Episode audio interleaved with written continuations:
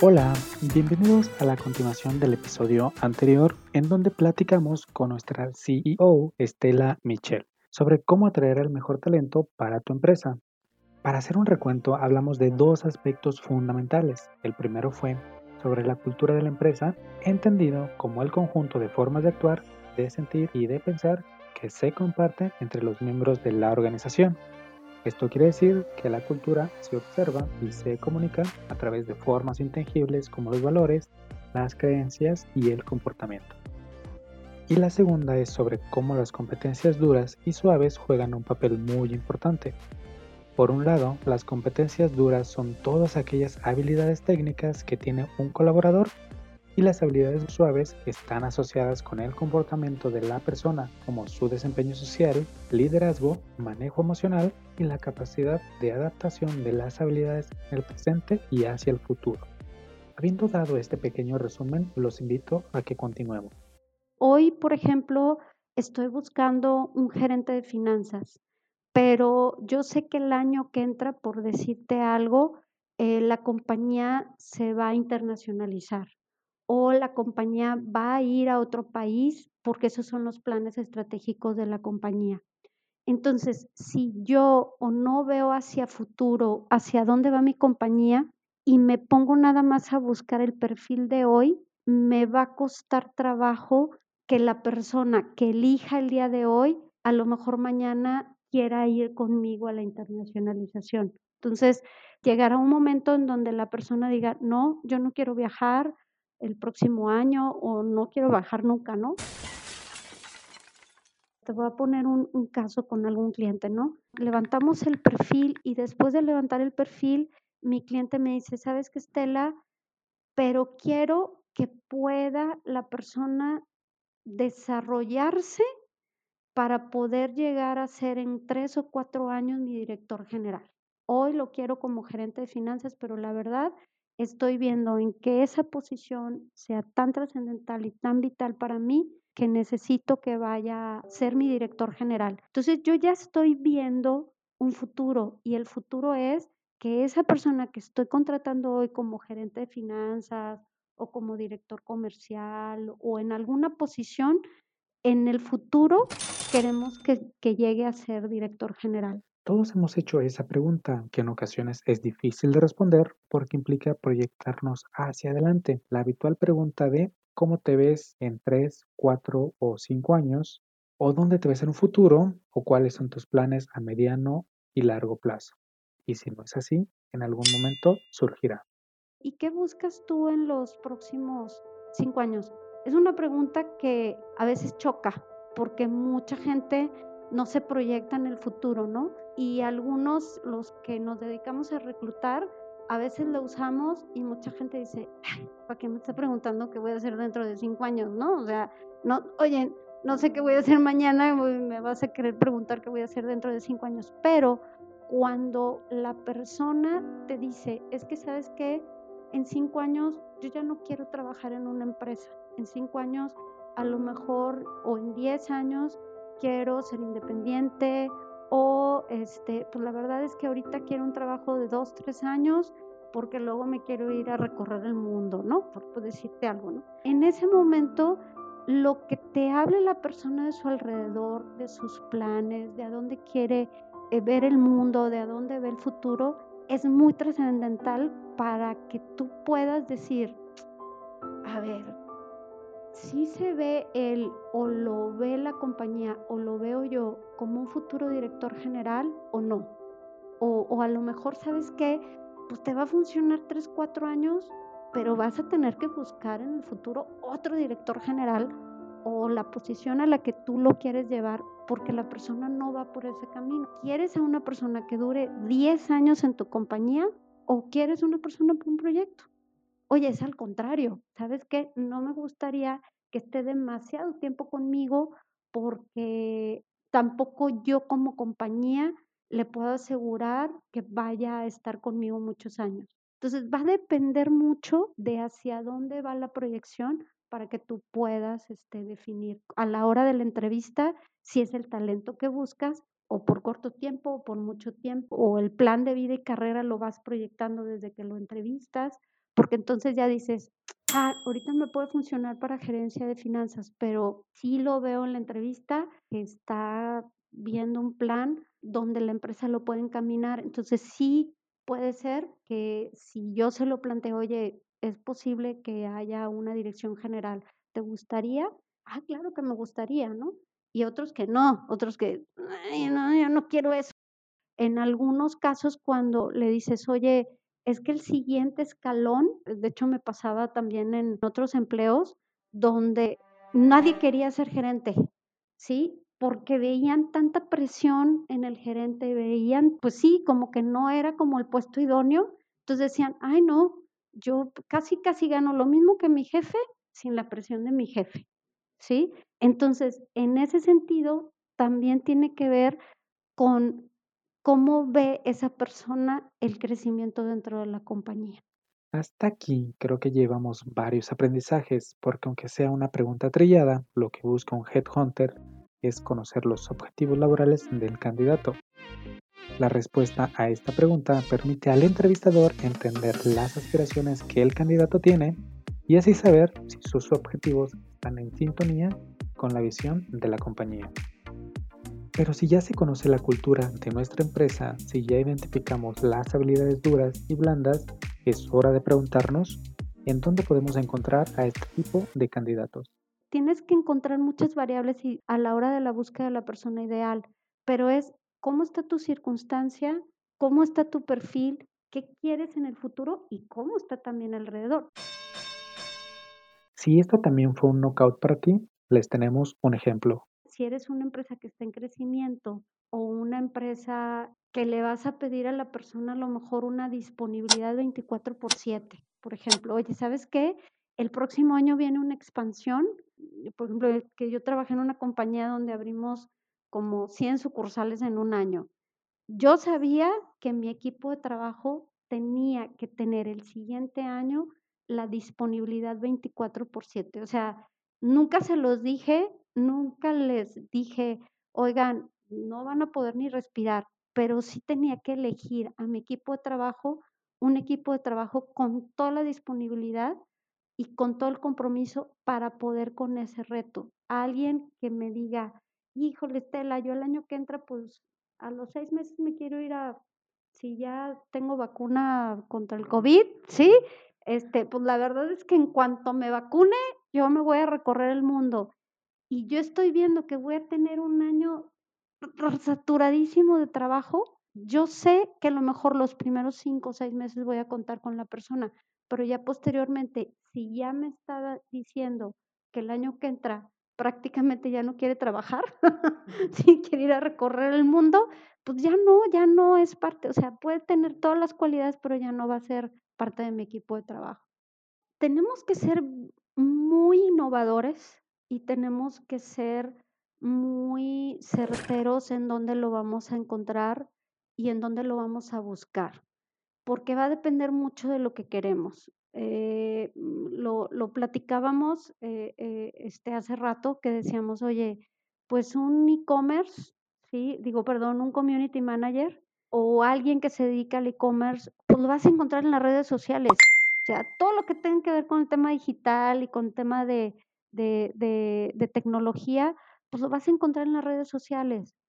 Y ahí es donde lo vas, lo vas a tener. Pero te platicaba Mario hace rato que decía, oye, pues tengo una persona que trabaja en minería, otra, tengo una persona que trabaja en el campo, en, en, el sector agrícola, ¿sí? Ah, pues ese no lo vas a encontrar en ninguna red social. Ese vas a tener encontrar la manera de buscarlo, ¿sí? Ya sea por referidos, hablando directamente a la empresa. Yo en algunas ocasiones, ya, ya me voy a confesar porque he echado muchas mentiras en mi vida, muchas, muchas mentiras para conseguir a alguien, ¿sí? O sea, de hecho me he hecho pasar por el director de una, de una asociación y quiero invitarlo a dar una plática experto y demás, ¿no? O sea, en alguna ocasión que me tocó una persona muy especializada y no podía dar con él y no podía dar con él, la única manera en la que pude hacer que su asistente me pasara su teléfono, es porque dije, es que sabes que mi jefe lo quiere invitar a dar una ponencia, porque sé que es el experto y para eso lo quiero contactar. O sea, lo quiero contactar porque lo quiero invitar a que dé una plática o a que dé una conferencia. Fue la única manera en la que la persona me logró pasar a la persona. Y ya cuando lo tuve en la, en la, así eh, en el teléfono, le dije, no, no te voy a invitar a dar ninguna conferencia, te voy a invitar a trabajar en otro lado, ¿sí? No te voy a invitar a hacer ninguna conferencia de nada. Tenemos que encontrar la manera de dónde está, en qué momento está y sobre todo también conocer el, el, entorno. En alguna ocasión me costó muchísimo trabajo, por decir algo, estábamos buscando un director general para una compañía del sector agro que tenía que trabajar en una población que si tú la googleabas, lo primero que te encontrabas era el descabezado del día. ¿Quién iba a querer ir a trabajar a ese lugar? O sea, nadie en su sano juicio se quiere ir a trabajar ahí. Era, una, era un, un sueldo extraordinario, la posición era extraordinaria, la persona era extraordinaria, pero el lugar donde estaba la compañía era la complicada un día realmente sí me senté, cerré los ojos y dije, a ver Estela, ¿en dónde vas a encontrar esa persona que esté peor la situación, que quiera salir corriendo de esa ciudad o de esa población para querer ir a trabajar ahí? Porque de verdad yo hablaba al norte, al sur, al centro, a todos los lugares de México y me decían, a ese lugar, no hombre, a ese lugar no me quiero ir nunca jamás, aunque me paguen las perlas de la Virgen, ¿no? Entonces, ¿qué hice? Pues lo fui a buscar al lugar más feo todavía, Centroamérica, por ejemplo, en este caso, donde dije, pues me voy a Centroamérica a buscarlo porque o en un país o en una población que esté con una situación mucho más grave, que diga, no, pues ese lugar, aunque haya descabezados, este, sí me quiero ir, ¿no? tienes que encontrar o tienes que, que, saber cuáles son las circunstancias que rodea. Entonces, un headhunter va más allá de seleccionar currículums, descartar perfiles y realizar llamadas a las personas seleccionadas. Se trata de profundizar y profundizar en el pasado, presente y futuro, en identificar las motivaciones, aspiraciones, el entorno que tienen los candidatos y la lista sigue, sigue y sigue. Por ejemplo, yo ahorita traigo una vacante muy complicada que es en una población muy chiquitita, muy chiquitita, pero esa población es un pueblo mágico. Entonces, ¿qué es lo que le estoy vendiendo a la persona? Oye, ¿te gustaría vivir en un lugar donde te vas a salir de la empresa y te vas a poner a caminar en el, en el bosque, donde tienes este hoteles de rapel, donde hay, oye, la naturaleza y tú van a hacer uno mismo? cuando te encuentras a la persona que te dice, Estela, si no quiero vivir en una ciudad, la verdad es que lo que me estás platicando me está gustando, ya, o sea, agárralo porque se te va a ir a otro lado, ¿no? Entonces, tienes que también encontrar en la persona qué le va a motivar a cambiarse de empleo, qué le va a motivar a y qué puede buscar. Habrá algunos que me digan, Oye, Estela, por ejemplo, los que tienen hijos, ¿no? A lo mejor en, escuelas, en secundaria prepa, y en, ese, en esa población tan pequeña no hay las escuelas, pues te van a decir que no. Así sea la persona más idónea, con el perfil más sensacional, si las circunstancias del entorno no te permiten hacerlo, a lo mejor se va a ir por el sueldo.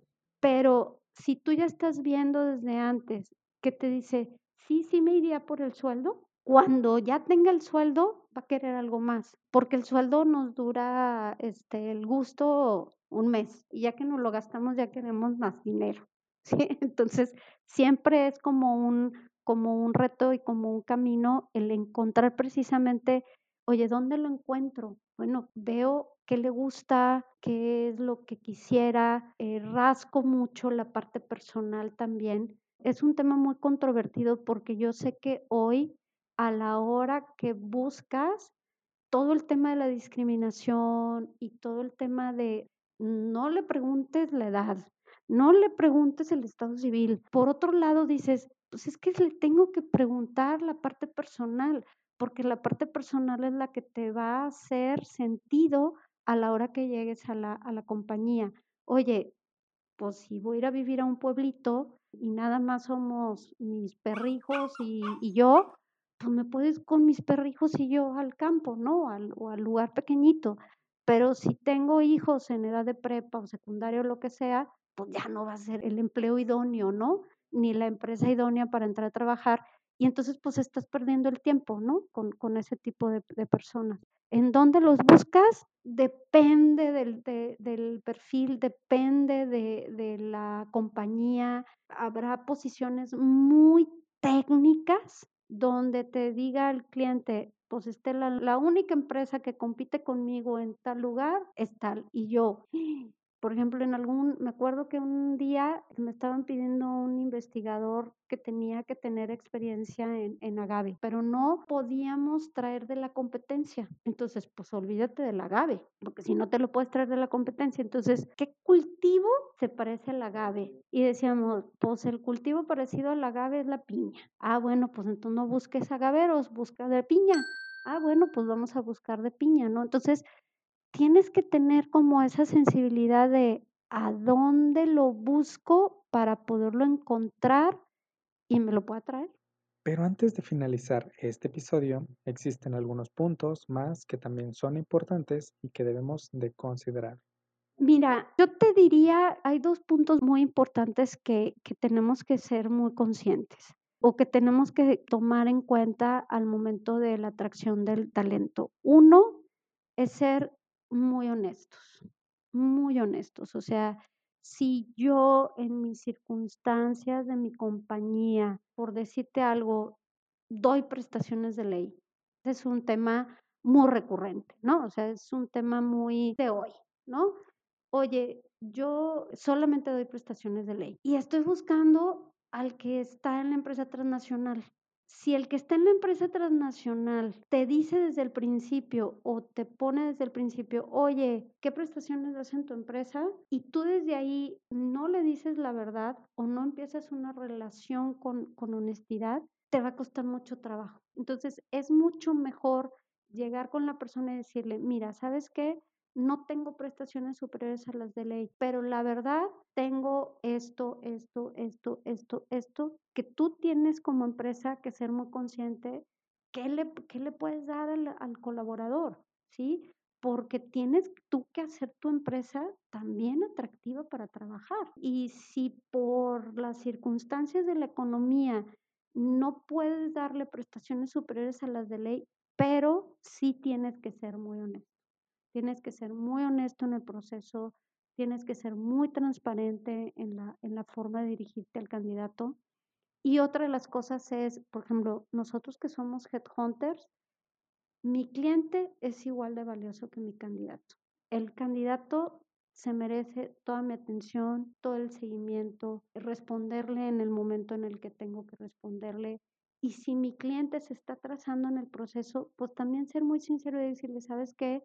No tengo una respuesta de mi cliente, aguántame, espérame. Y para esto, pues tenemos también que hablar con el cliente y decirle, oye, se nos va a ir, porque el candidato idóneo lo puedes tener hoy, pero si no lo amarras, si no lo convences, si, se te va a ir.